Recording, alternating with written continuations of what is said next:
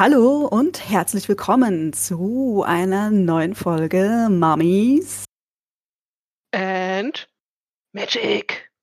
Ja, hier sind wieder das Krokodil, Roxane und Nora Nilpferd. Wir widmen uns heute einem ganz super passenden Thema. Wer sich erinnert, die letzten zwei Folgen standen ganz im Sinne des Pen and Paper, Klammer auf Online, Klammer zu. Ähm, wir haben uns Lovecraft gewidmet mit bei Spielen, Einstieg ins Entsetzen, die Nekropole und dann noch das Tutanchamun-Artefakt. Alles drehte sich also schon ein bisschen um Ägypten und Lovecraft. Da bietet es sich heute natürlich an, ein bisschen tiefer in die Materie einzusteigen. Und wir haben uns Verstärkung geholt. Wir freuen uns, dass ihr heute da seid. Arkham Insiders. Schön, dass ihr da seid. Ja, hallo, vielen Dank für die Einladung. Hallo, danke, dass wir dabei sein dürfen. Freut uns. Ja, wir haben nämlich äh, die Arkham Insiders als Podcast bei uns. Euch gibt es schon. Wir haben euch so ein bisschen gestalkt seit 2013. Zehn Jahre und 194 Folgen habt ihr schon veröffentlicht. Nora, da haben wir noch ein bisschen mhm. was vor uns, ne? Ja, äh, Chapeau an dieser Stelle. Auch ihr habt das im 14-Tages-Rhythmus gemacht, wenn ich das richtig gesehen habe. Da haben wir noch einiges aufzuholen, würde ich sagen. wir geben äh, uns gute Hoffnung hin, dass wir das kriegen. Ne? Also wenn ich genau. auf die, die Liste TM gucke, haben wir noch mehr als genug Themen, die sich da finden würden. Das glaube ich auch, aber vielleicht erst nochmal zu Arkham Insiders. Wer seid ihr und was genau macht ihr da? Mirko, okay, fang du an. Ich, ich steig mal ein, ja. Wir sprechen über das Werk von Howard Phillips Lovecraft, Werk und Leben, wir haben 2013, wie du schon sagtest, mit dem Podcast angefangen. Wir haben uns damals getroffen. Das war irgendwie im Zuge der, des damaligen Ruhrpott-Stammtischs. Axel hatte mich angesprochen, wir haben uns getroffen und wollten unbedingt irgendetwas über Lovecraft machen. Ich war damals schon bei ähm, verschiedenen kleineren Podcasts und einem sehr großen in Kanada. Das hat mir sehr viel Spaß gemacht und ich dachte, nicht noch eine Zeitschrift, nicht noch eine Anthologie das ist ein bisschen viel, das ist auch viel Arbeit. Gut, ich habe die Arbeit für den Podcast dann auch ein bisschen unterschätzt. Aber ich wollte ein anderes Medium machen. Und 2013 war das Podcasting in Deutschland noch nicht ganz so bekannt. Es gab zwar schon einige altgediente Podcasts, aber es war noch nicht wirklich was, äh, was jeder gemacht hat. Und wir haben uns zusammengetroffen. Wir haben die technischen Grundlagen besprochen und dann haben wir gesagt, alles klar, wir steigen ein mit der Biografie. Tatsächlich war es das, was mich sehr interessiert hat und ich habe nirgendwo im ganzen Web einen Podcast gefunden, der sich so intensiv mit dem Leben auseinandersetzt, mit dem Leben H.P. Lovecrafts. Und da bin ich einer, äh, einer Regel gefolgt. Wenn du nicht das lesen kannst, was du gerne machst, dann schreib es selbst. Und so haben wir das mit dem Podcast gemacht. Axel war sofort dabei. Und so hat das Ganze dann angefangen. Wir haben ein paar Folgen vorproduziert, damit wir nicht überall hingehen und sagen, so, wir machen dann mal einen Podcast irgendwann mal, haben eine Folge und dann nie wieder was, sondern ich wollte schon direkt was liefern. Und dann haben wir uns richtig durch die Biografie gebissen. Genau, und das haben wir bis 2017 abgehandelt, Lovecrafts Leben, wenn man das so äh, spröde sagen darf. Und ja, danach fing quasi unsere zweite Season an in der wir uns Lovecrafts Originalgeschichten gewidmet haben. Mit denen sind wir mittlerweile auch fertig und aktuell, in den aktuellen Podcasts besprechen wir seine sogenannten Kollaborationen, also die Arbeiten, die er im Auftrag für andere Autoren und Autorinnen geschrieben hat oder die er eben, das ist ja auch ganz äh, berühmt, berüchtigt bei ihm, die er als sogenannte Ghostwritten Arbeiten verfasst hat. Hm, also sehe schon eine sehr super intensive Auseinandersetzung, also von 2013 bis 2017 sich allein mit dem Leben einer einzigen Person auseinandersetzen, hat schon fast äh, Promotionsformat. Ne? das wurde uns schon oft, das wurde uns ja, schon oft unterstellt, aber zumindest ich weise das immer Echt? von mir. Ja, ja nee, wenn man es mal festgebissen hat. Ja. Mhm. Entschuldigung. Ja, ich habe mich auch durch die, durch die große zweibändige Biografie von, von Lovecraft durchgearbeitet. Ähm, und es ist halt einfach ein total spannendes Leben, was er hatte und was er alles geschrieben hat. Das ist schon durchaus Stoff für viele, viele, viele Stunden Podcast. Also das kann ich bestätigen. Mhm. Absolut, ja, wir, ja. Wir sind auch nachher von der Biografie immer wieder abgewichen und in die Briefe hineingegangen, was auch sehr spannend war. Teilweise ist es sehr, sehr anstrengend, weil kaum was ins Deutsche übertragen wurde, sondern man muss sich wirklich durch die Originaltexte arbeiten. Und da er ja ein Freund der alten Sprache war, sprich auch ähm, alte, ähm, er hat alte Schreibweisen von Wörtern verwendet, britische Schreibweisen von Wörtern und dann natürlich auch immer wieder Slang-Ausdrücke reingebracht. Es ist gar nicht so einfach, durch manche Briefe durchzusteigen. Ja, zumal wenn man dann wahrscheinlich auch nicht irgendwie das, das Gegenstück immer notwendigerweise hat. Ne? Also das ist die Korrespondenz ist ja nicht ganz vollständig erhalten. Ähm, ich glaube 90.000 Briefe ungefähr oder so hat er in seinem ganzen Leben geschrieben. Ne? Schwierig zu sagen. Es wird mhm. von 90 bis 120.000 geschätzt.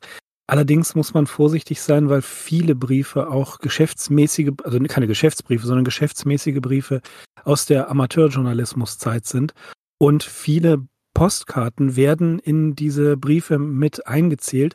Allerdings muss man hier auch sagen, wenn man mal eine Postkarte von H.P. Lovecraft gesehen hat, da ist wirklich alles ausgenutzt an äh, Platz. Das ist schon ein vollwertiger Brief. Solche, solche ausgenutzten Postkarten, also wirklich, wo wirklich jedes Fitzelchen weißes Papier mit Buchstaben gefüllt ist, bekomme ich immer von Herrn Axel äh, aus dem Urlaub geschickt. Das ist also schon eine Aufgabe. Ich kriege das nicht hin. Ich schmier das eigentlich drei Zeilen voll, ne?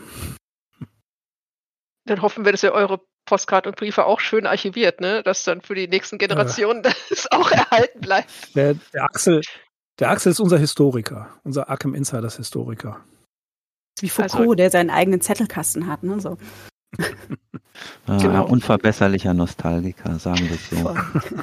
Genau, aber vielleicht müssen wir unsere Zuhörenden da noch mal ein bisschen abholen. Ich denke, Arkham Insiders, Hörer, Hörerinnen wissen schon hinlänglich Bescheid, aber wer ist dieser H.P. Lovecraft überhaupt? Vielleicht kann man das äh, schwierig, hm, aber kurz. Ich kann sagen, vielleicht nicht in wie war das, vier Jahren irgendwie zusammenfassen, sondern Na, vielleicht ganz, äh, ganz kurz, kurz, ganz kurz. Ganz kurz und knapp. Was sind die wichtigsten Eckpunkte, mhm. die man über den Typen wissen muss?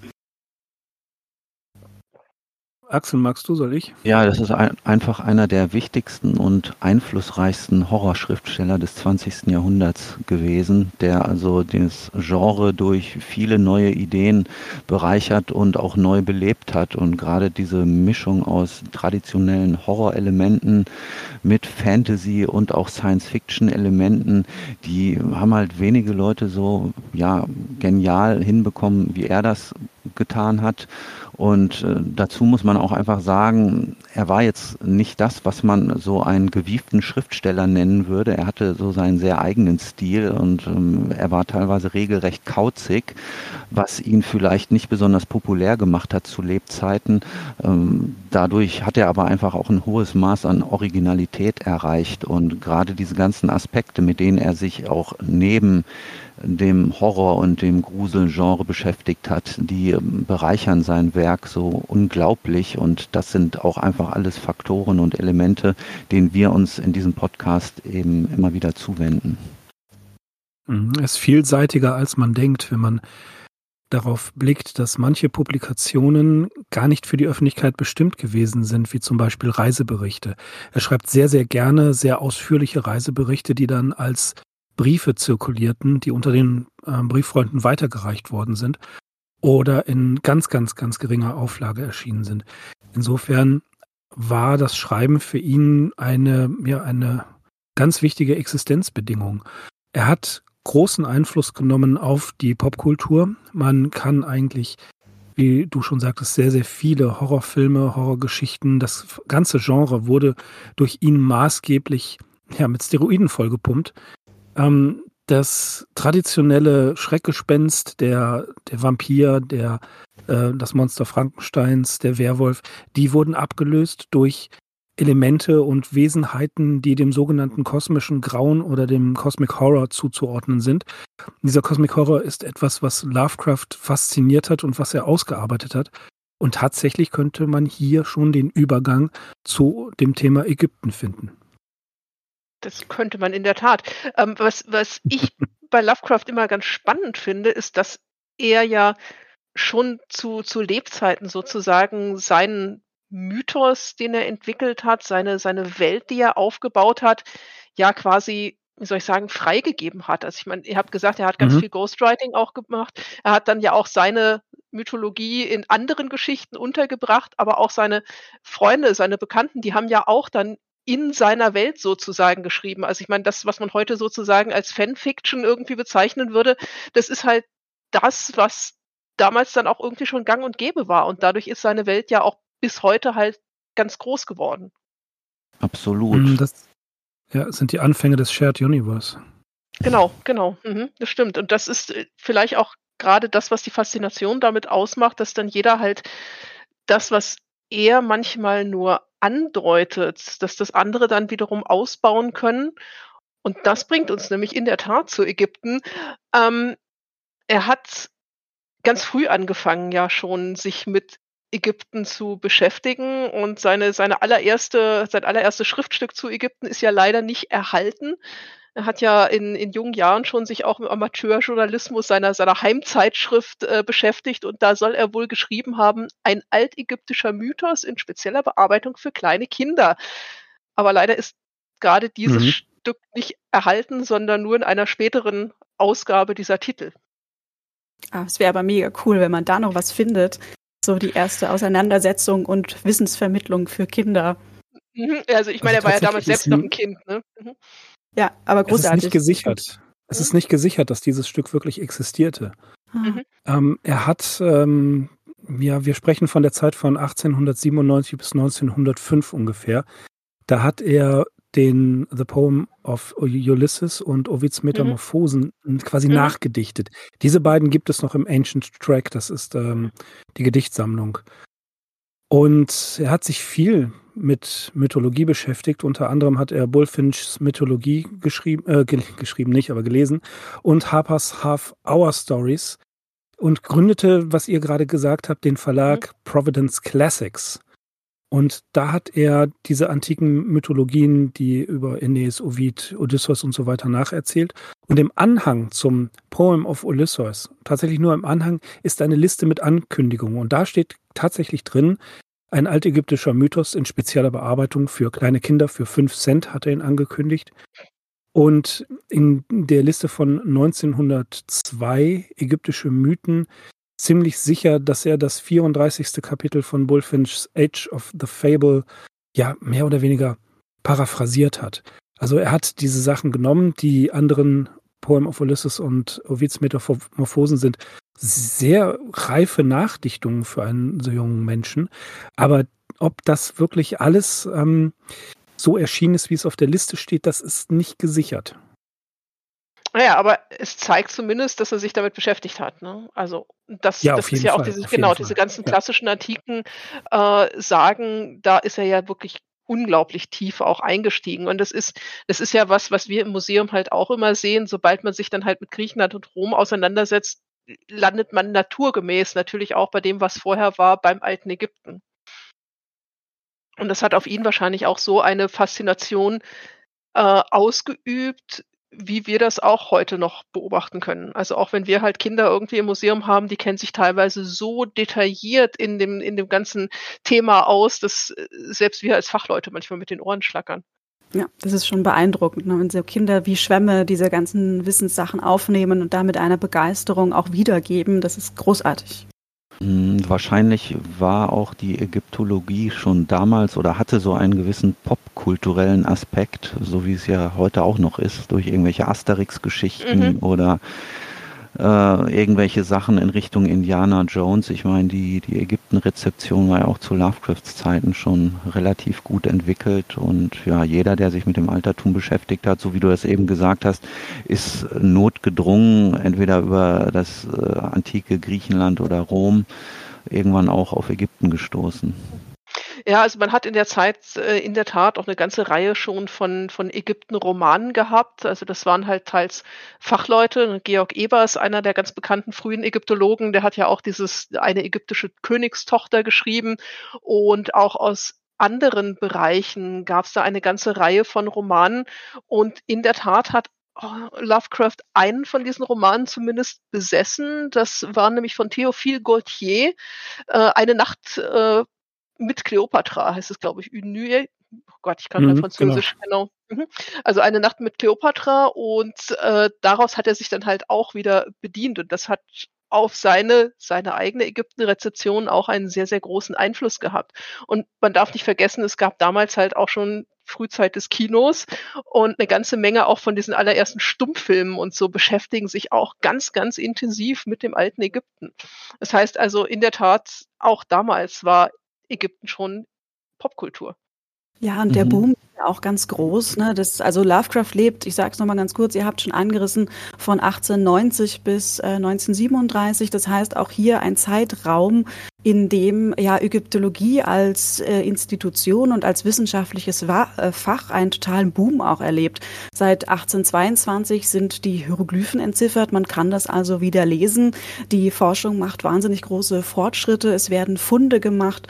Und äh, über Reiseberichte und Forschende kommen auch ganz viele äh, Eindrücke nach Europa und äh, ja, beeinflussen die europäische Kultur im 20. Jahrhundert auch ganz maßgeblich. Und alle haben, ne, wir haben vielleicht in anderen Folgen auch schon drüber gesprochen, Mumien-Auswickelpartys und solche Sachen, ähm, irgendwelche mystischen Zirkel, wo äh, Texte versucht werden zu lesen, magische Papyri und Zaubersprüche.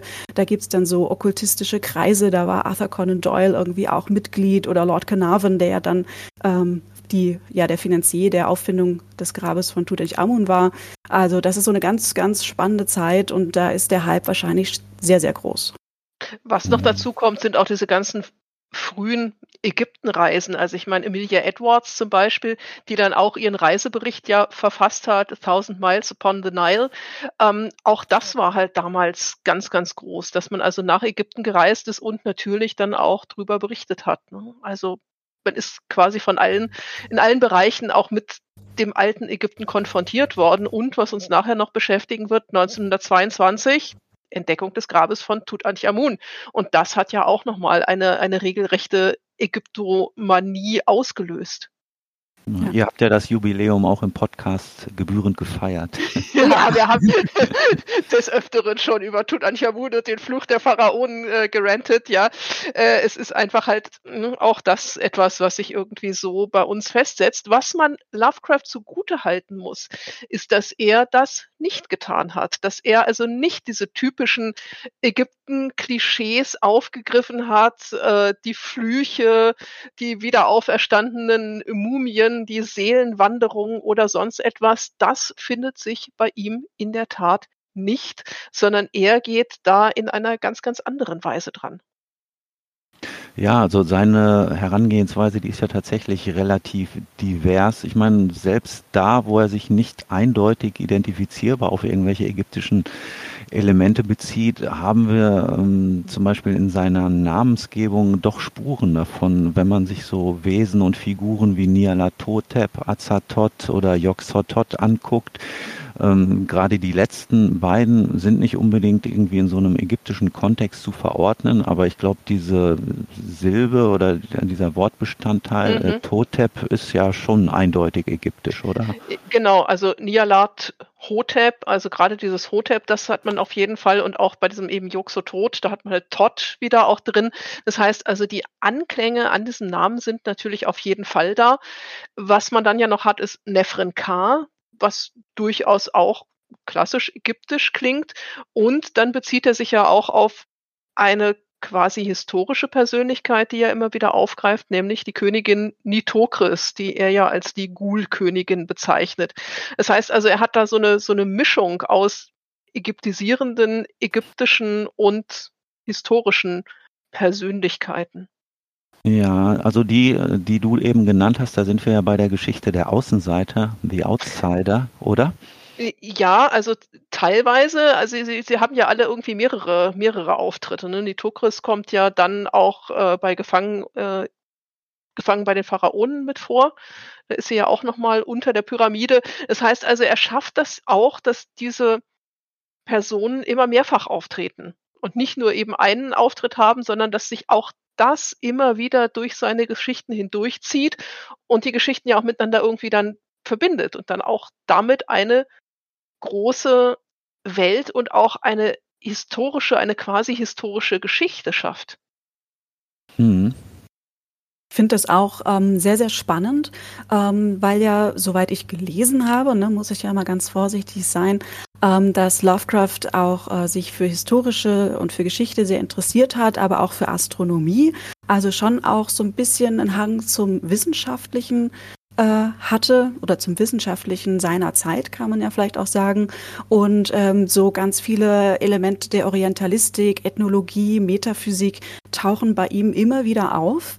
Und er nutzt es sehr, sehr geschickt, indem er einerseits sich auf, ich sag mal in Anführungszeichen, damals historische Fakten ähm, rekurriert und die auch hinlänglich beschreibt. Ja, also wie jetzt Ägypten aussieht, die Pyramiden, irgendwelches Fachwissen. Dadurch schafft er eine Authentizität und eine Glaubwürdigkeit, über die er aber den Bogen spannt, äh, um seinen Mythos da einzubetten. Und das finde ich ganz cool und auch sehr gelungen, dass er einerseits Referenzpunkte in seinem sonst für den menschlichen Verstand eher undurchdringlichen äh, Kosmos schafft, indem er sagt, okay, die Pyramiden, damit kann man was verbinden, mit christlichen oder mit ägyptischen historischen Symbolen kann man was verbinden, aber alles darüber hinaus ist irgendwie älter und mythischer und geheimnisvoller. Und das finde ich einen ganz tollen Kontrast irgendwie. Mhm. Das ist vor ja. allen Dingen seine literarische Strategie. Ja, genau, finde ich super. So baut er das auf. Mhm. Gefällt mir.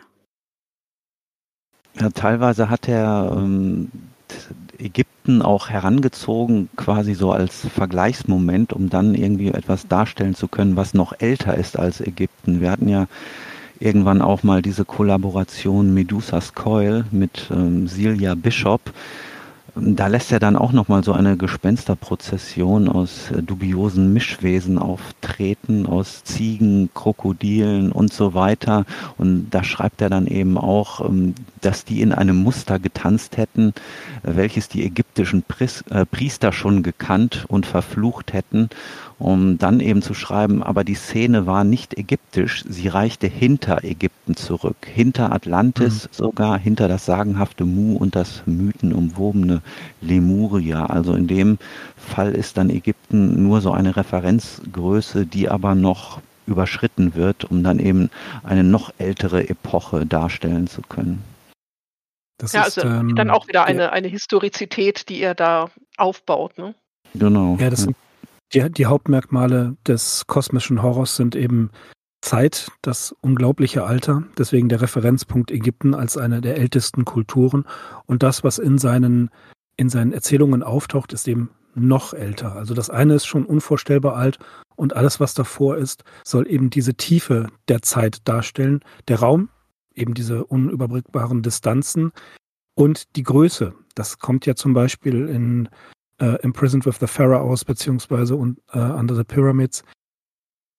Die Beschreibung der Architektur, die ebenfalls so unvorstellbar groß ist, soll genau diese Insignifikanz des Menschen gegenüber dem Kosmos darstellen. Immer wieder taucht das auf, dass Vergleichsmomente gebracht werden, zeitliche Vergleichsmomente. Ägypten ist alt, aber das, was hier den Schrecken ausmacht, ist noch viel, viel älter. Und da ähm, wie du gerade schon sagtest, es ist ganz wichtig, dass diese literarische Strategie des Authentischen, also das kann man alles nachprüfen. Wenn er eine Sternenkonstellation beschrieben hat, dann war die auch tatsächlich so. Dann hat er seinen äh, astronomischen Almanach daneben liegen gehabt und hat exakt nachgeschaut, wie der Stern zu diesem Zeitpunkt stand. Das ist alles ja nachvollziehbar und richtig. Aber wie du völlig richtig gesagt hast, war hervorragend zusammengefasst, diesen Schritt darüber, da verlässt eben, und das ist das, was er im, in, der, äh, in den ersten Kapiteln von Call of Cthulhu auch beschreibt, der Mensch hat sich das zusammengebaut, er hat Regeln und Gesetze, Naturgesetze ja interpretiert, aufgeschrieben und fühlt sich darin sicher. Aber diese Sicherheit kann jederzeit von etwas zerstört werden, was darüber hinaus noch reicht. Was dann einfach sozusagen nicht ins Bild passt, ne? sondern dass das mhm. aufgebaute Gerüst dann irgendwie zerschlägt und aufbricht, ja. Ähm, die Astronomie ist, ist, ganz, ganz spannend, wenn ich da nochmal drauf zurückkommen mhm, darf. Ja. Er hat nämlich in der Tat äh, 1914 einen Astronomieartikel geschrieben, wo er sich auch mit ägyptischer Astronomie auseinandergesetzt hat. Er ist äh, den Hundstagen äh, auf, die, auf die Spur gegangen und ist da natürlich bei Sirius gelandet, der ja bei den Ägyptern auch eine ganz, ganz große Bedeutung hatte. Denn mit dem Frühaufgang, dem heliakischen Frühaufgang des Sirius kam dann auch immer die Nilflut. Das heißt, er hat sich also auch dahingehend die Astronomie und das alte Ägypten verbunden und ist da ja fast auch wieder forschend tätig gewesen. Ja, das ist halt mega äh, spannend, dass er nicht nur Ägypten, auch andere Kulturen, ne, Tibet, China, Zentralasien oder Mexiko, aber auch den äh, also astronomische und auch den Weltall oder das Weltall äh, hinnimmt und das quasi als eine Art Liminal Space, also als einen Übergangsraum nimmt ja, und da eben seine Sachen dran aufhängt. Ähm, das ist ganz, ganz toll. Und gerade bei äh, Gefangen in den Pharaonen ist natürlich für uns ja auch eine ganz äh, ja, Schlüsselgeschichte, wenn es um äh, die Referenzen zum alten Ägypten geht. Ähm, da hat er dann auch hinlängliche Passagen, die er wirklich aus einem ja, Reiseführer zum Teil auch abgeschrieben hat. Ja, mhm. und ähm, Roxane, du hattest ja auch noch eine weitere Quelle genannt, gerade für diese Geschichte, äh, Une Nuit de Cléopâtre von Théophile mhm. Gautier. Und mhm. noch eine weitere Quelle ist relativ gesichert, die Lovecraft hier herangezogen hat. Und zwar war das eine Publikation äh, herausgegeben vom Metropolitan Museum of Art in New York, The Tomb of Pernep. Ja, mhm, da ging genau. es um genau, diese Grabkammer. Mir selbst sagte das jetzt nicht so viel. Ich weiß nicht, ob ihr da jetzt so aus der Lameng was zu sagen könnt zu diesem Pernep-Grab. Ja, nicht so wirklich. Das hat man halt äh, in Ägypten abgebaut und dann im Metropolitan Museum halt wieder aufgebaut. Und er war ja in seiner New Yorker Zeit des Öfteren auch im Metropolitan Museum und hat sich damit äh, auseinandergesetzt und das Ganze auch besucht und dann halt auch später als, als Recherche quasi weiterverwendet. Und es ist ganz spannend, dieses äh, Tomb of Pernep, es ist, Entschuldigung, es ist ein total banales Grab, es ist wenn ich das jetzt so sagen darf, vollkommen unbedeutend. Ich habe in der Tat vorher auch noch nie was davon gehört. Äh, aber er nutzt es so aus, dass er auch in der Tat in dieser Geschichte mehrfach drauf eingeht, das Grab des Pernep, so, ja, ja, es ist okay. Es, wir wissen, dass du diesen Katalog hattest und dass du daraus äh, dein Wissen gezogen hast. Es ist einfach total spannend, das zu sehen. Ihr seid ja sowieso so Bilder, Bildstürmerinnen. Ihr habt schon Tutanchamun irgendwie von seinem Sockel geholt. Also ja, äh, kommen wir auch noch dazu, dass wir das noch ein bisschen auseinanderzupfen. Ähm, aber das heißt also, er hat wirklich sich auch auf dieses ganze Ägypten vorbereitet. Er hat einerseits wissenschaftlich sich da ein bisschen umgetan, hat die entsprechenden Kataloge, hat Romane gelesen und hat das Ganze dann irgendwie halt so nach und nach in seine Geschichten einfließen lassen. Und eine ganz wichtige Begegnung äh, mit dem alten Ägypten, die hat er im Jahr 1919 gehabt, wo er nämlich auf einer Lesung von Lord Dunsany war. Äh, der hat aus The Queen's Enemies gelesen. Es ist ein kleines Theaterstück, was in einer Publikation Place of Gods and Men erschienen ist und in diesem, naja, man kann gar nicht sagen, in diesem Theaterstück kommt vor Nitokris, denn sie wird nie namentlich genannt. Aber es basiert auf der Geschichte der Königin Nitokris, die angeblich über Ägypten geherrscht hat. Man weiß es allerdings nicht so genau, denn es gibt nicht so wirklich historische Belege dafür. Nur äh, eine Geschichte von Herodot, die er überliefert hat. Und Herodot meint also, diese Geschichte rund um Nitokris da herausspinnen zu müssen. Das wiederum hat Dunsany verarbeitet und äh, hat damit einen ganz, ganz starken Einfluss auch auf das Werk Lovecrafts genommen, beziehungsweise Lovecraft hat sich von Dunsany sehr stark beeinflussen lassen, auch was den Namen wahrscheinlich ja von Nyarlathotep angeht. Denn auch Dunsany hat ganz ich will nicht sagen, im alten Ägypten geräubert, aber bei ihm gibt es wohl zwei Personen. Eine heißt äh, Mina Titep und die andere Alhiret Hotep.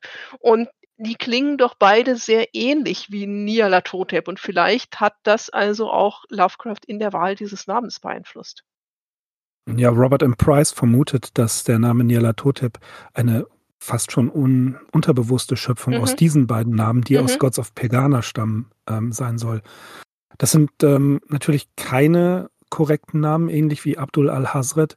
Das ist einfach so, ähm, es klingt ägyptisch, es passt ägyptisch, es passt für ihn.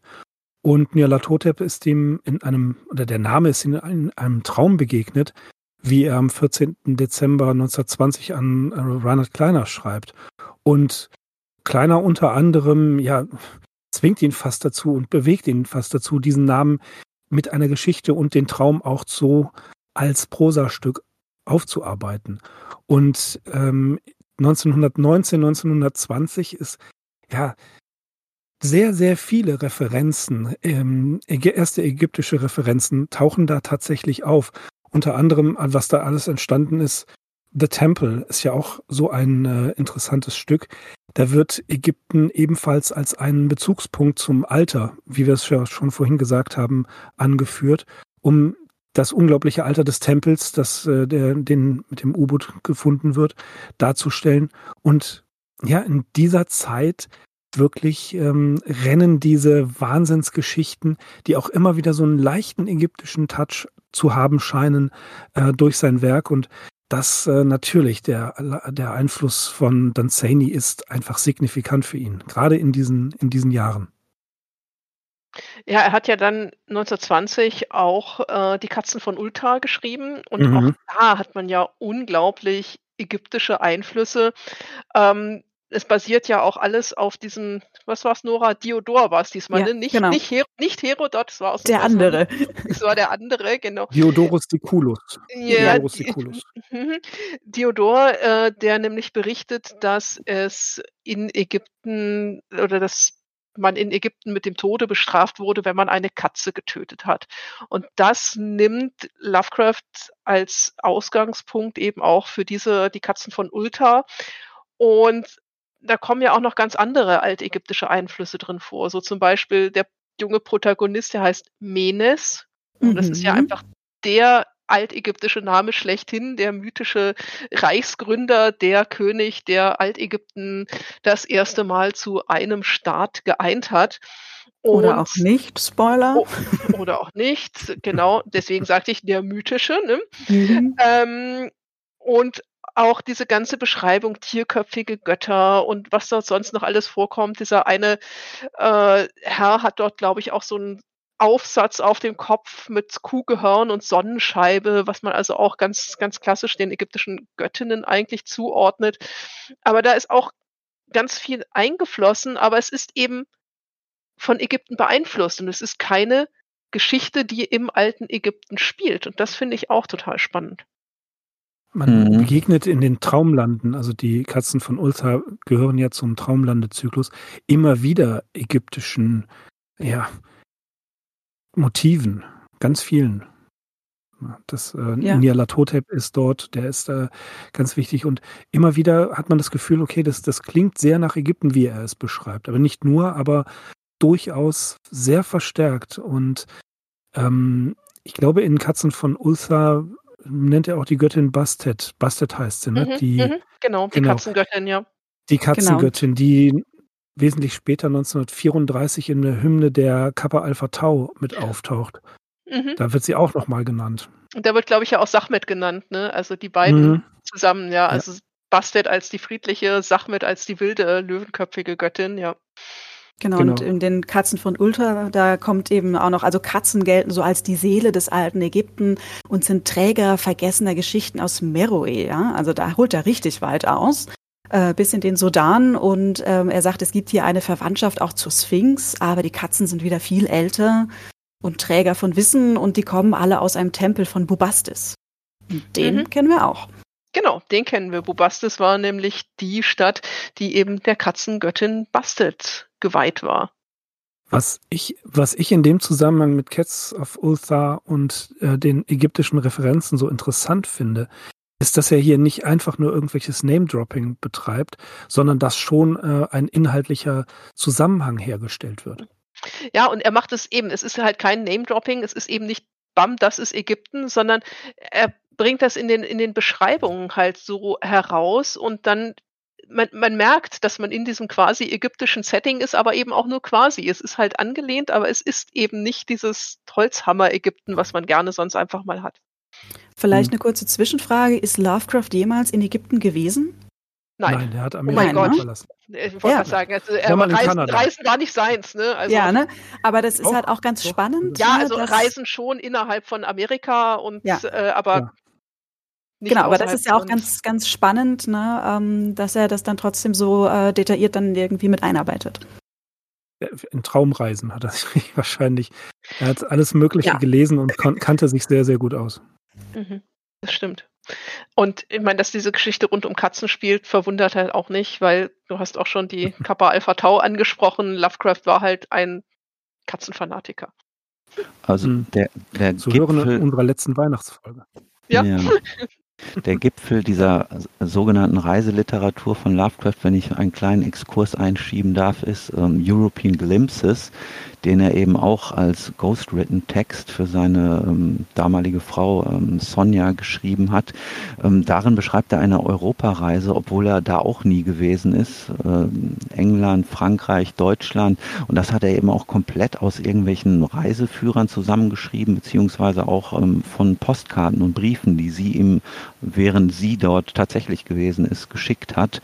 Und daraus hat er dann ja so, so eine, eine Reisebeschreibung verfasst, die dann auch gedruckt wurde und auch nachgedruckt wurde, also die kann man heute noch erstehen, ähm, die ist so ein bisschen, und das habe ich damals auch bemängelt bei Under the Pyramids, als wir den Podcast zu dieser Geschichte gemacht haben, die liest sich natürlich sehr trocken teilweise, sehr schematisch und man merkt, dass das keine unmittelbaren und eigenen Reiseeindrücke sind, die er dort empfangen und wiedergegeben hat, sondern dass das tatsächlich abgeschrieben ist und mehr oder weniger einfach nur Inhaltsangaben sind.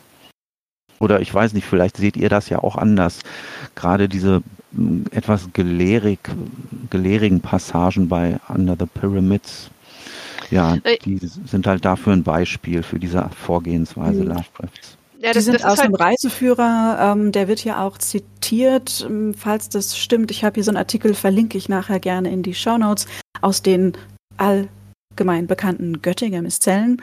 Und äh, die referieren hier drauf, dass er sich da den Reiseführer Baedeker's Guide to Egypt and Sudan vorgenommen hat. Und müsste man vielleicht mal nachgucken, inwieweit er das eins zu eins abgeschrieben hat. Aber es klingt halt sehr, ja, wie so ein Reiseführer von damals sehr generisch, aber das ist genau mhm. das. Ich meine, das, das führt uns halt wieder in den Anfang zurück, dass er halt Texte, Mythen, Legenden, klassische Antike genommen hat und es paraphrasiert und wieder aufgearbeitet hat. Und das ist genau der gleiche Effekt, den man halt dann hier mit diesen, diesen Reise- und Länderbeschreibungen hat, wo er selbst halt nie gewesen ist. Ne?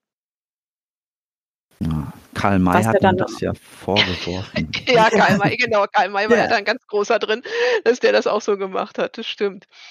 Ähm, gehen wir nochmal nach 1920 und zu Nyarlathotep. Nyarlathotep ist ja auch so eine ganz zentrale Figur. Er hat ja auch dann in verschiedensten anderen Geschichten immer wieder einen Auftritt.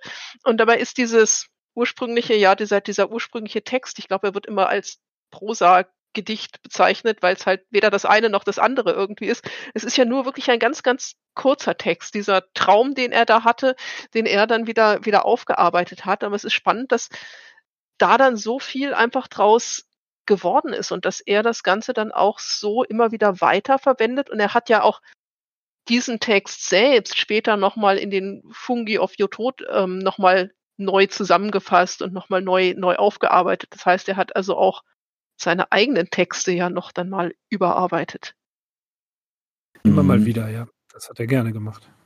Also Nyarlathotep wird ja auch so als eine Art Gestaltenwandler bezeichnet, aber also ein ganz wichtiger Faktor hier ist tatsächlich, dass er, glaube ich, das hm, trifft man eigentlich durchgängig, so als altägyptischer Pharao auch auftritt. Er ist, ist, mal ein Sendbote oder auch mal ein Gott oder hat auch was Dämonisches. Aber also das ist so ein Attribut, ähm, glaube ich, das untrennbar mit ihm verbunden ist. Ja, das ist ja auch diese Beschreibung, ne? Wenn man sich das hier mal anschaut, wer er war, konnte niemand sagen. Doch er stammte aus altem, verwurzeltem Geschlecht und sah aus wie ein Pharao. Ich meine, diese Beschreibung sagt ja einfach überhaupt nichts aus. Aber man hat trotzdem halt so ein, ein Bild vor Augen, ne? wie ein Pharao. Genau, ist die mhm. Frage, welcher Pharao? Die sehen ja alle meistens anders aus. genau, aber ja, ich glaube, ich, er wird in einer Stelle wird er sogar mit Chefrin gleichgesetzt, ne? Aber Nee, das ist, äh, das ist nicht, nicht er, sondern das ist in Gefangen bei den Pharaonen. Da ist der, dieser, dieser, dieser Reiseführer, der wird dann mit, mit Chefin gleichgesetzt. Aber auch da heißt es, er sah aus wie ein Pharao. Mhm, das genau, heißt also, er hat benutzt zweimal diese, diese selbe Beschreibung, ähm, die aber überhaupt nichts aussagt, ne? Aber wo man trotzdem halt Bilder, wo sich Bilder entstehen, hm, und das ist halt auch wieder spannend, dass er da so ein bisschen die Leute natürlich auf das, was man vom alten Ägypten eigentlich schon kennt und mit dem man halt auch aufgewachsen ist, wo er dann auch einfach wieder drauf zurückgreift und schon auf diese allgemeingültigen Bilder rekurriert. Mhm, als literarisches Stilmittel. Mhm. Und eben auch dann Stereotype Type benutzt. Ne? Also gerade wenn man sagt, er sieht aus wie ein Pharao, dann ist okay, Pharao ist jetzt unabhängig davon, wie er aussieht, aber als Amt, ne, als Ausstrahlung, Hoheit, Macht, uraltes Königtum, zeitlos mächtig, Allwissen, so solche äh, so, so subtile, unterschwellige Sachen, die ja für Lovecraft dann wieder wichtig sind. Mhm. Ja, also das Gedicht, das du auch schon genannt hast, das ist halt auch interessant, das aus diesem Sonettzyklus entstammt. Ähm, das ist übrigens zehn Jahre später entstanden, also da lag dann doch eine ganze Zeit dazwischen und da, so lese ich das teilweise heraus, wird Nyarlathotep ähm, ja schon so ein bisschen gleichgesetzt mit so einer Seuche oder speziell auch mit der Pest. Ich habe da auch mal für den Lovecrafter einen Artikel verfasst, die Pest im Werk H.P. Lovecrafts.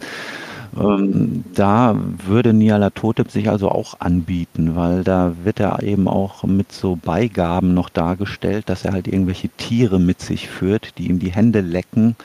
Und ja, er kommt dann halt wie so eine Urgewalt auch über die Menschheit. Und die Pest spielt ja, glaube ich, auch in der ägyptischen Geschichte eine Rolle. Da ist ja auch irgendwie ein großer Pestausbruch äh, überliefert. Die Justinianische Pest heißt das, glaube ich. Ja, dann sind wir aber schon in in römischer Zeit. Äh, man hat aber auch vorher schon, äh, ob es wirklich Pest ist, weiß man nicht, aber man hat solche Krankheitswellen, Seuchenwellen natürlich immer gehabt. Ähm, es war, glaube ich, zur Zeit Nora äh, Amenophis III.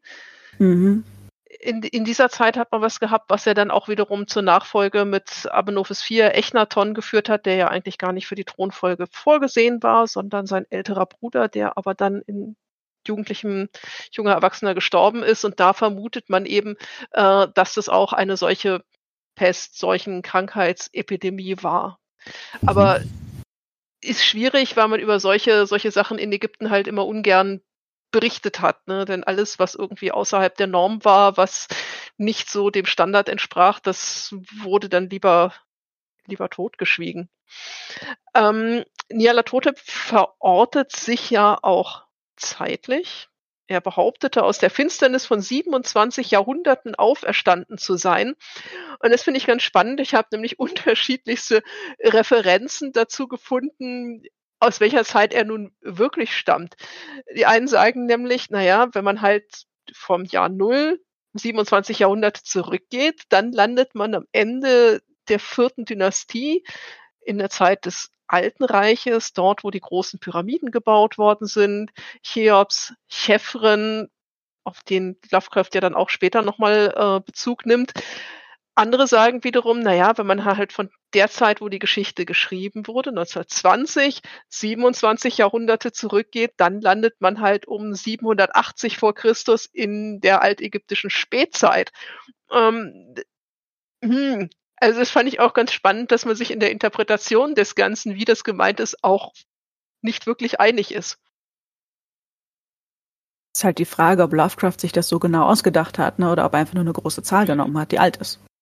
Ja, klar, natürlich halt, um auch wieder darauf hinzuweisen, ne, kommt halt irgendwo aus dem alten Ägypten, aber dass man natürlich genau jetzt wissen will, ja, wann, wann war es denn so? Und wie ist das denn? Und die einen halt im Alten Reich und die anderen in der Spätzeit landen. Ja, ein paar tausend Jahre dazwischen, das geht ja. schon. Ja, äh, wer es ein bisschen konkreter haben will, in äh, die Schatten der Zeit, da äh, taucht auch ein Ägypter auf, Kefnes, und der wird ganz konkret in die 14. Dynastie verortet. Und das ist ja auch ganz spannend, ne? Warum nimmt man zur Hölle die 14. Dynastie? Was weiß man über die? Nix? Ja, eben nichts.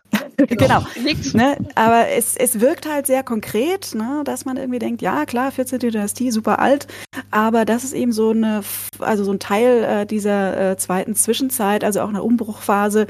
Äh, Nichts Genaues äh, weiß man da nicht. Also auch wieder gut gerettet. Mhm. Mhm. Der gute Nyarlathotep kommt ja dann in, in verschiedenen anderen Geschichten halt immer noch mal vor. Eben schon gerade gesagt, in diesen ganzen Traumland-Geschichten. Er taucht ja dann auch noch mal Dreams in the Witch House. Da taucht er irgendwie auf. Er wird auch beim Whisperer in Darkness wird er auch noch mal ganz kurz angesprochen. Also das ist auch wie wir das schon vorhin hatten, ne, dass sich das also so durch diese Nennung des Namens, durch den Auftritt von Nyarlathotep auch alles untereinander verbindet und so sich dann auch in eine Welt quasi reinsetzt. Aber das war nicht von Anfang an als ein, also als eine Welt geplant, sondern das hat sich bei Lovecraft so entwickelt? Es hat gar nicht äh, stringent durchgezogen, das Ganze. Ähm, diese Berührungspunkte, ja, das gab es immer wieder, aber er hatte großen Spaß daran, das einfach weiterzuspinnen. Und er hat ähm, auf keinen Fall, das darf man nicht mit dem verwechseln, was nachher unter anderem durch August Derleth gemacht worden ist. Er hat eben nicht geplant, eine, eine Mythologie zu erschaffen und seinen ähm, Charakteren, Gottheiten und anderen Figuren klare, ähm, klare Eigenschaften zuzuordnen, sondern das ist bei ihm immer wieder, es wabert immer wieder durch, durcheinander. Mal ist es so, mal ist es anders. Er hat es also keinesfalls geplant. Es kam und vielleicht hat er auch mal ein paar Referenzen bei sich selbst geholt, aber eigentlich war das keine Mythologie, wie man sie heute im strengen Sinne erfassen würde. Das ist also nichts, was jemand wie Tolkien gemacht hat, sondern einfach ich mache das mal, ich habe Spaß daran und wenn ihr auch Spaß daran habt, dann bedient euch an meinen Schöpfungen. Das war ihm viel, viel wichtiger. Er hatte eine gewisse Freude daran, das einfach zu schreiben. Ja, aber das, das ist ja auch gerade das Spannende, weil ich meine, natürlich, wir heute mit unserem rationalen Denken, wir wollen halt immer versuchen, solche auch eben antiken Mythologien in einen Rahmen hineinzupressen. Ne? Man will halt mhm. eine Götterdynastie haben und man will genau wissen, wer kommt denn vorher und wer ist denn wessen Kind und wie funktioniert das denn und wer ist für was denn zuständig und es funktioniert einfach nicht. Ich meine, es geht halt auch nicht, wenn wir versuchen, 3000 Jahre altägyptische Religion in die altägyptische Religion zusammenzupressen. Es geht einfach nicht. Und trotzdem versucht man es immer wieder. Und genau das ist ja nun auch bei Lovecraft und seiner Mythologie. Natürlich passen da halt einfach Sachen nicht zusammen. Natürlich hat man auch da, äh, ich will jetzt sagen, Logikfehler, aber das ist bei jeder Mythologie so, dass du halt Sachen hast, die sich gegeneinander widersprechen oder mhm. die halt einfach nicht ins Bild passen. Und das ist halt einfach so ein Anspruch aus unserer heutigen wissenschaftlichen Welt, die wir alles immer genau erklären und fein säuberlich aufgeschrieben haben wollen. Aber so ist ja. es nicht und so funktioniert es halt auch nicht. Ja, Doppel-, Doppel- und Mehrfachbedeutung, regionale Unterschiede. Beispielsweise in der nordischen Mythologie ist es genau das Gleiche. Eben, eben. Also das, das zieht sich durch alles einfach hindurch.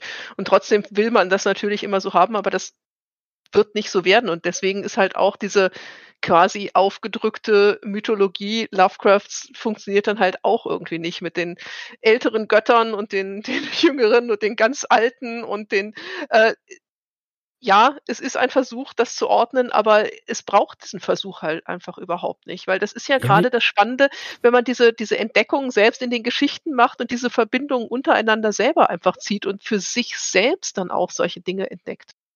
Mhm. Das wollte ich gerade sagen. Es nimmt, also wenn du es zu sehr kategorisierst, was ja immer wieder gemacht wird in, in Rollenspielen, bei August Derleth und also man, man mag das Kategorisieren einfach, damit es einfacher wird, damit man eben da nicht zu viel drüber nachdenkt. Aber genau das, glaube ich, war Lovecraft wichtig und war auch der Spaß bei der Sache, eben nicht sich einschränken zu lassen. Also man guckt nach, kanonischer Text, Call of Cthulhu, der Meister hat hier das und das gesagt. Das heißt, ich bin total eingeschränkt. Nein, das ist genau das Ziel eben nicht gewesen, sondern zu sagen, ja, hier hast du Cthulhu, mach was draus. Ja, eben, das ist halt diese Freiheit, die er von Anfang an mhm. hatte, indem er halt auch das freigegeben hat und dem, indem auch andere äh, über seine Gestalten drüber schreiben konnten. Ich habe hier äh, noch ein Buch liegen, The Nyarlathotep Cycle, wo halt auch Geschichten von ihm und teilweise auch Geschichten von anderen mit drin sind, die sich halt auch damit auseinandersetzen. Vor allem irgendwie Begeisterung für Nefren K, die sich hier zeigt, mit denen wir jetzt noch gar nicht gesprochen haben. Und wo halt diese Sachen, die bei Lovecraft dann nur angedeutet werden, Nefren K wird bei ihm ja nur zweimal als Name genannt und die eigentliche Geschichte dazu, die wird dann erst von anderen geschrieben. Wir haben dann beispielsweise Fane of the Black Pharaoh von Robert Bloch, der das äh, 1937 dann ausgearbeitet hat und diesem Nefren K überhaupt erstmal eine, eine Gestalt verliehen hat. Und das ist genau dieses, ne? Also es ist, du hast, wenn du dich mit dem ganzen Werk von Lovecraft beschäftigst, du hast halt einfach alle Freiheiten, wirklich zu machen, was du willst. Und dich in ist, dieser Mythologie weiterzubewegen. Ist das denn denn befriedigend, jetzt um, um, bei diesem Beispiel zu bleiben, wenn dann eben quasi aus so Andeutungen irgendwie handfeste Geschichten gemacht werden, also um bei dieser Bloch-Geschichte zu bleiben?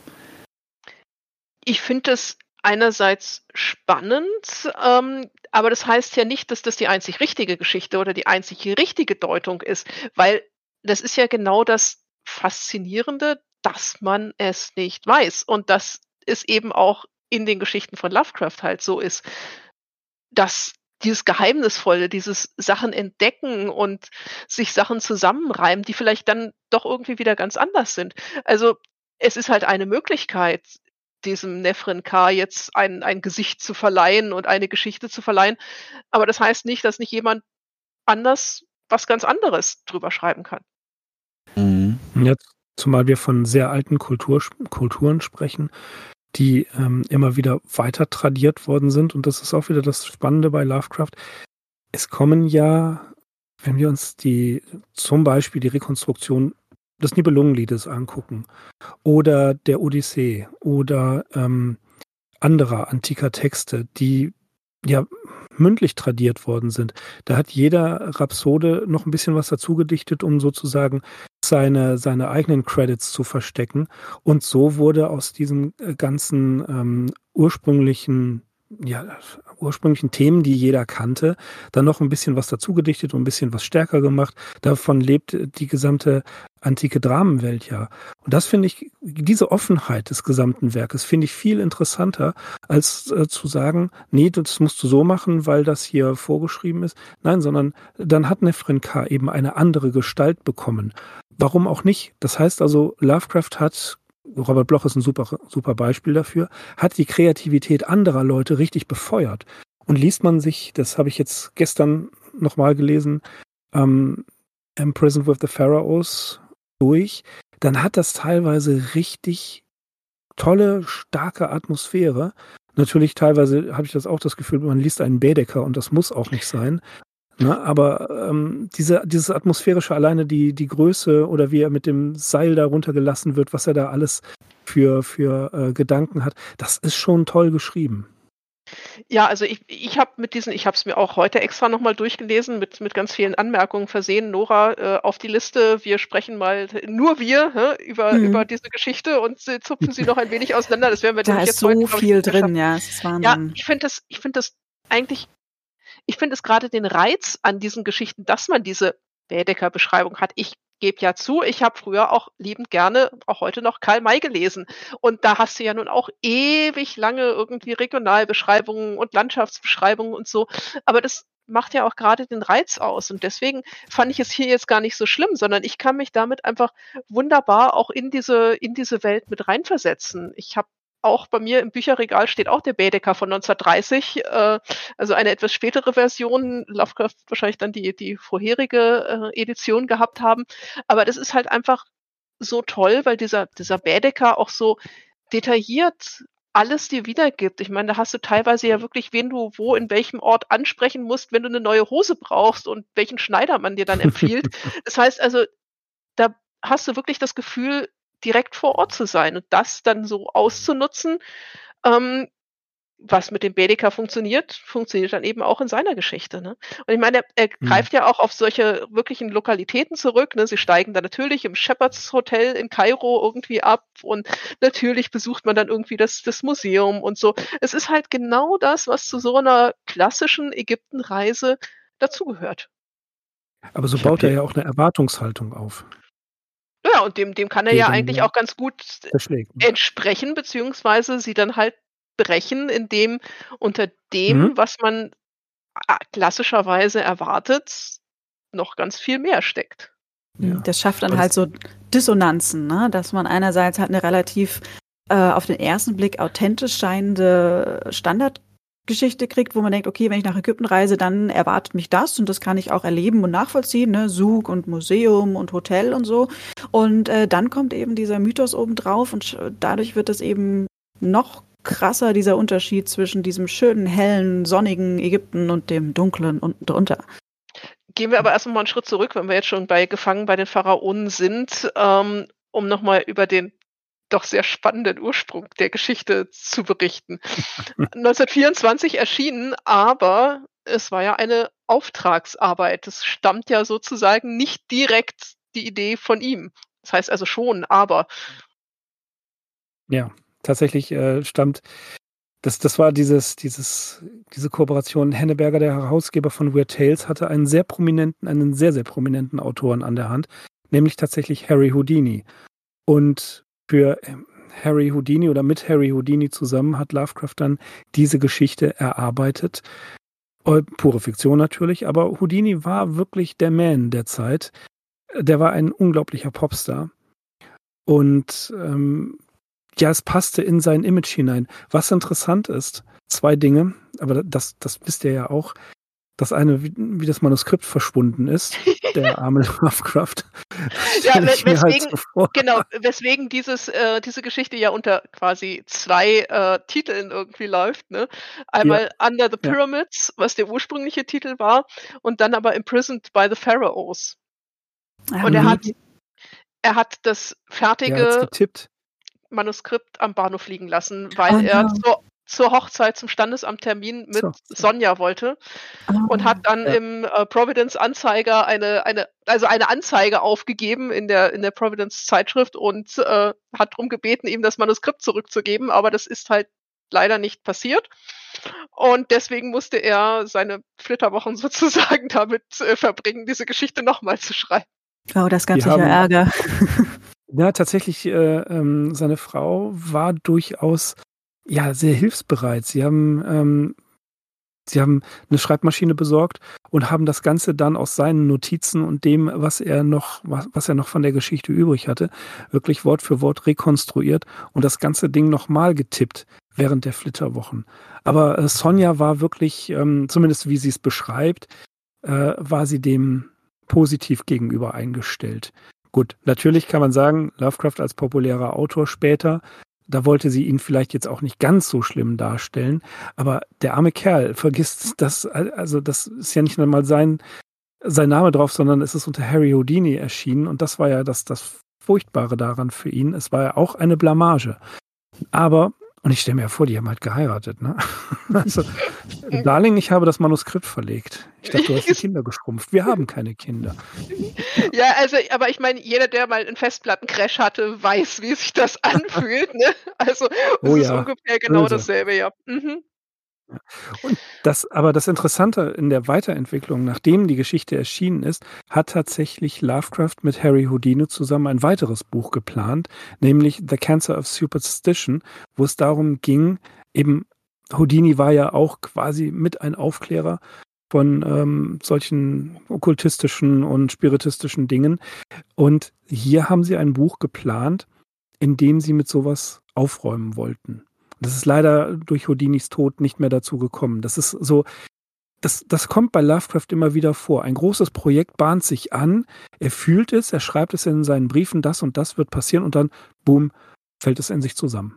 Armer Kerl, das passiert ihm häufiger. Ja, das ist, ist leider sehr tragisch. Das heißt, es sind ja einige, einige Ereignisse in seinem Leben, wo es dann halt wirklich so gut aussah und dann irgendwie doch wieder alles gescheitert ist. Ne? Also das ist, mhm. er hat es ja zu Lebzeiten eben nicht zu dem großen Ruhm gebracht, sondern das ist ja wirklich alles erst posthum geschehen. Ja. Aber nochmal ganz kurz zu dieser Geschichte, äh, auch wenn wir jetzt vielleicht die nicht so detailliert auseinanderpflücken wollen. Die ist ja so in ähm, quasi als Bericht von dem Houdini verfasst worden, aber man muss auch hier sagen, der Houdini selbst ist auch nicht in Ägypten gewesen. Und das war Lovecraft am Anfang, glaube ich, noch gar nicht so klar. Er hat ja irgendwie äh, so eine ob, ob Houdini selbst jemals dort gewesen ist, das wird eben in dieser Geschichte behauptet, aber es entspricht halt nicht den Tatsachen. Und es wird ja wie so eine Erinnerung an diese Reise und an dieses bisher geheim gehaltene Ergebnis, ähm, äh, Ereignis äh, geschildert, die ganze Episode. Ja, da wird der Leser oder die Leserin auch so ein bisschen aufs Glatteis geführt.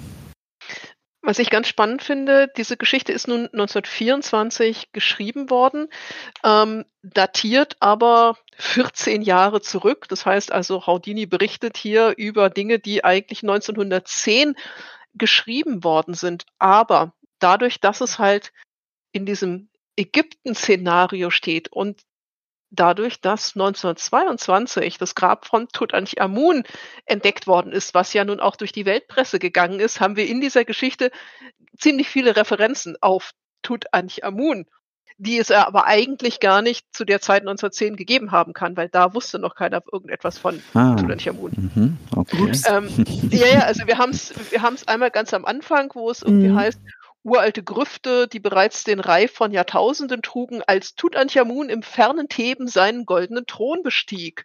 Und ein paar Seiten weiter heißt es dann, mh, hm, wo das sagenumwobene Grab des Pernep entdeckt worden war, mehr als 600 Kilometer nördlich des Felsentales von Theben, wo Tutanchamun schläft Uh, ja, nein, weil 1910 nämlich definitiv nicht. Und das legendäre Grab des Pernep, das muss ja nur noch mal wieder rein wegen des äh, Museums. Ähm, aber das ist dann halt natürlich von, von der Zeitgeschichte einfach beeinflusst und der Zeit, wo er das Ganze auch geschrieben hat. Ja, man kann sich vorstellen, 1924, dass der Ägypten-Hype da wirklich noch dabei war und dass man wahrscheinlich auch äh, ja ganz intuitiv einfach darüber berichtet und geschrieben hat und dass ihm dann da das so aus der Feder geflossen ist, ganz automatisch. Was wir hier jetzt haben, äh, wir haben natürlich wieder Nitokris, die hier auftaucht. Nitokris, die in der Geschichte der Außenseiter auch schon einmal als Ghoul-Königin bezeichnet worden ist. Ähm, die unbeschreiblichen Feste von Nitokris unter der großen Pyramide und wo das Ganze sich jetzt abspielt, das haben wir eben hier. Die schöne Königin Nitokris, aber ich habe dann gesehen, dass ihre rechte Gesichtshälfte von Ratten oder sonstigen gulischen Geschöpfen weggefressen war. Und zusätzlich dazu hat man dann wieder Chefrin, der hier als ihr männlicher Begleiter sozusagen fungiert und den er ja zunächst dann als diesen seinen Reiseführer Abdul Reis kennenlernt. Und das ist ganz spannend, dass hier halt auch wieder diese quasi Historie aufgebaut hat mit der historischen Person des Chefren und mit der vielleicht historischen Persönlichkeit von Nitokris. Und dass das dann natürlich auch gleich in diesen in diese Region mit den Pyramiden, mit dem Sphinx, der ja auch Chefren zugesprochen wird, äh, eingebaut wird, das verleiht auch dem hier wieder diese glaubhafte Historizität. Ja, genau. Da finde ich auch ganz spannend, dass er dann ja auch die Hand da von Chefrin, also von dem Reiseleiter beschreibt, also diese langfingerige, kalte Hand wie bei der Chefrin-Statue aus dem Kairena Museum. Ne? Genau, also, also auch, dann, mhm. ja. Also auch da greift er ja wieder auf, auf wirkliche Objekte hinzu. Diese Chefrin-Statue, genau. die ist super. Das ist eine der tollsten altägyptischen Statuen. Die ähm, ist nämlich von vorne, sieht sie wirklich aus wie ein normaler sitzender Pharao. Aber Chefrin hat hinter sich am Hinterkopf einen Falken, der die Flügel um sein Kopftuch ausbreitet. Und den sieht man nur, wenn man so ein bisschen zur Seite tritt. Wenn man direkt vor der Statue steht, dann ist der Falke unsichtbar. Und das ist einfach dieser Gott Horus, der halt hinter dem König unsichtbar steht. Da steckt so viel Mythologie in dieser Statue einfach drin. Und dass die dann auch hier einen Auftritt in dieser Geschichte hat, ist total toll. Großartig. Mhm. Die, diese Nitokris, die scheint ja die Fantasie der äh, schreibenden Zunft äh, noch stärker beschäftigt zu haben. Ich weiß nicht, ob ihr die Story The Vengeance of Nitokris kennt. Das ich habe mal einen Vortrag über Nitokris gehalten. Es gibt nichts, was ich nicht über Nitokris weiß. ja, es ist ganz großartig. Also eben, er hat so viele, so viele Auftritte gehabt. Also eben in diesen äh, The Queen's Enemies, äh, in diesem, diesen ganzen anderen äh, Geschichten, das geht ja bis, bis fast in unsere heutige Zeit. Ne? Also Tennessee Williams war das mit The Vengeance of genau. Nitocris. Mhm. Ähm, Najib Mahfouz, einer der ganz bekannten äh, oder der bedeutendste ägyptische Schriftsteller mit Literaturnobelpreis ausgezeichnet, hat auch einen Roman rund um Nitokris äh, geschrieben. Und es gibt auch unglaublich viel Musik, die sich mit Nitokris auseinandersetzt und vorwiegend Metal-Bands. Also mhm. ist total, also über Nitokris Nora auf die Liste, ne? Ja, ja, machen wir nochmal. Äh, derweil äh, verlinken wir hier vielleicht dann einfach deinen Vortrag, der ist online, ne? Der, ist, der müsste online sein, ja, genau. Genau, machen wir einen Link äh, und man kann mich dann über Nitokris irgendwie sprechen hören. Das mhm. äh, sollte man sich etwas Zeit irgendwie mitnehmen, weil das nämlich auch eine hochinteressante Forschungsgeschichte ist, weil die einen sagen, ja, Nitokris gab's, die anderen sagen, nein, Nitokris gab's nicht. Die einen sagen, Nitokris war ein Mann, die anderen sagen, nein, war es nicht. Und äh, total spannend. Aber sag doch bitte mal ganz kurz, was das tragische Element äh, an dieser Gestalt ist. Oder warum äh, die die Fantasie so beschäftigt. Naja, also weil sie halt eine der wenigen Frauen angeblich war, die über Ägypten geherrscht hat, weil man allerdings nicht direkt aus altägyptischen Quellen von ihr weiß, sondern nur über Herodot. Und dazu muss man sagen, Herodot hat zwar ganz viel über Ägypten geschrieben, aber er hat leider auch sehr viel Quatsch geschrieben, was ihm damals erzählt worden ist, was er dann als Tatsachen wiedergibt. Und ganz viele, ich sage jetzt mal Fakes, äh, die sich bis heute in den Köpfen der Menschen gehalten haben, gehen halt leider auf diese furchtbaren Herodot-Geschichten zurück. Nun, bei Nitokris ist es so, dass sie wohl mit ihrem Bruder, laut Herodot, ne, zusammen geherrscht hat und dass ihr Bruder allerdings dann umgebracht worden ist von seinen Priestern, Beamten.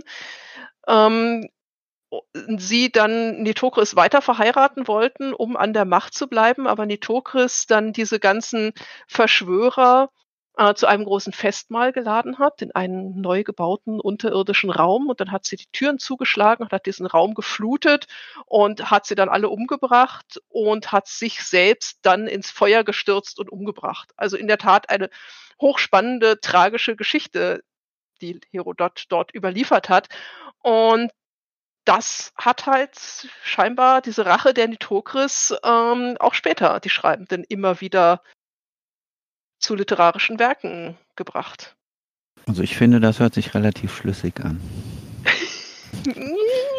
ja, man weiß. Ganz typisch, ja, fürs alte Ägypten hat man immer so gemacht. Ja, ja, genau, genau, natürlich.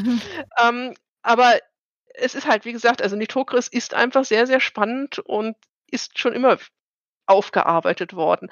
Und dass er Lovecraft sie nun hier als Ghoul-Königin einbringt. Ich meine, da steht ja auch wieder eine ganze Geschichte dahinter. Ne? Warum ist sie von der altägyptischen Königin jetzt zu einer Ghoul-Königin geworden? Wer sind denn diese Ghule eigentlich? Was machen die denn? Und wieso ist Nitokris immer noch dort unterhalb der Sphinx und äh, macht ihre großen Feste? Und ja, es wirft halt einfach so viele Fragen auf und so viel was man mehr wissen will, was dort hintersteckt und sich dann halt zwangsweise mit diesen ganzen Geschichten beschäftigt. Hm, diese, diese Frage wurde auch schon in einem Schulbuch aufgeworfen. Ich habe das auch schon mal gelegentlich erwähnt. Klassische und moderne Horrorgeschichten Texte und Materialien ausgewählt und bearbeitet von Henna Kotte und Karl Ewald Tietz. Das ist tatsächlich ja ein Schulbuch, das im Cornelsen Verlag erschienen ist, ein Verlag, der ja auch bekannt ist für derartige Publikationen. Und da wird eben auch Lovecrafts Geschichte der Außenseiter ähm, verwurstet und abgedruckt und dann sind dann am Ende der Geschichte auch so Arbeitsanregungen und da wird auch die Frage gestellt, wie interpretieren Sie die Flucht in die ägyptische Totenwelt? Fragezeichen. Okay, das ist sehr spannend. Mirko, musst du gehen? Dann, ja, ich muss gleich gehen. Ja. Dann, dann ich glaube, wir sind jetzt sowieso auch schon irgendwie über eine Stunde. Ähm, dann versuchen wir jetzt noch irgendwie einen runden Abschluss zu schaffen. Weil ich meine, wir, wir können jetzt sowieso noch drei Stunden weiterreden, aber ich glaube, das bringt es dann irgendwie nicht. Dann versuchen ja, wir. voll. Wir haben ne? noch sehr, sehr viele Themen auf der Liste. Ne? Da müssen wir da mal gucken. Äh, wir machen ganz, ganz, ganz, ganz, ganz viele Shownotes und ähm, ja, vielleicht noch ganz kurz zur Rezeption von Lovecraft in der heutigen Popkultur. Also es gibt äh, auch eine Manga-Reihe, äh, die kennt ihr bestimmt auch.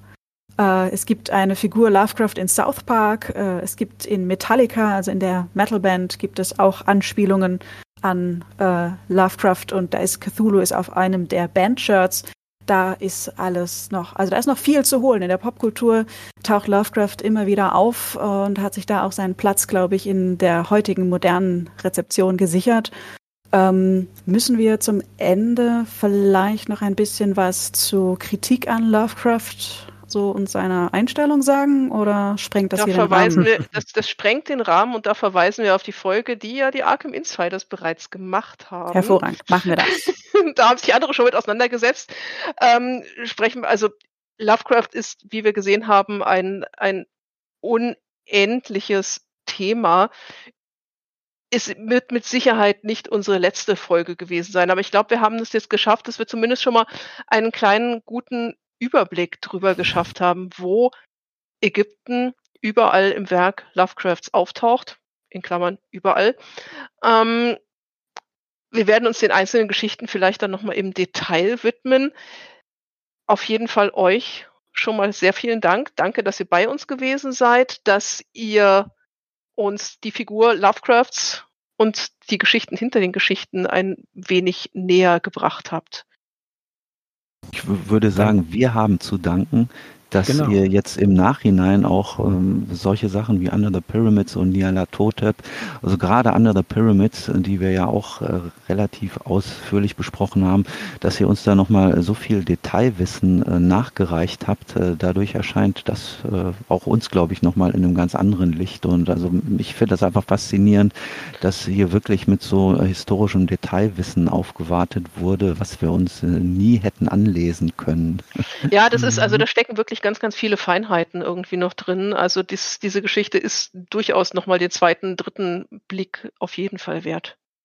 Unbedingt. Und das umso cooler, dass wir hier dann eben auch äh, mit euch das zusammen haben, nochmal vertiefen und äh, anteasern konnten. Und äh, Lovecraft ist einfach wahnsinnig vielseitig, komplex, paradox, alles zusammen, äh, historisch korrekt wie inkorrekt. Und das ist einfach wahnsinnig spannend. Mir ist das sehr wichtig, dass jetzt äh, schon wieder ein neuer Blick auf die Story äh, gebracht wurde, dass man immer wieder sieht, man kann es 300 Mal gelesen haben. Es kommt jemand mit Fachwissen und zeigt dann dorthin und sagt, ah, das ist das und das gewesen. Und schon verändert sich das wieder im Kopf. Und das finde ich so wichtig, dass man da offen bleibt, dass die ganze Zeit immer wieder neu erarbeitet und nicht bei einer Meinung stehen bleibt und sich dann in etwas verrennt, ähm, was dann wie ein, wie, wie ein Eisen gegossen dasteht, sondern dass man immer sagen kann, okay, ich weiß wieder was Neues, ich lese das einfach nochmal und verstehe hier was ganz anderes und Finde ich groß. Also vielen, vielen Dank, dass wir dabei sein durften. Ich habe auf jeden Fall eine Menge gelernt heute. Dann wir haben auch. wir ja unser Ziel erreicht, genau, das können wir nur zurückgeben. Und äh, ich denke mal, vielleicht äh, ergibt sich ja nochmal das ein oder andere Mal die Gelegenheit, äh, eine von diesen Geschichten uns auch gemeinsam nochmal vorzunehmen.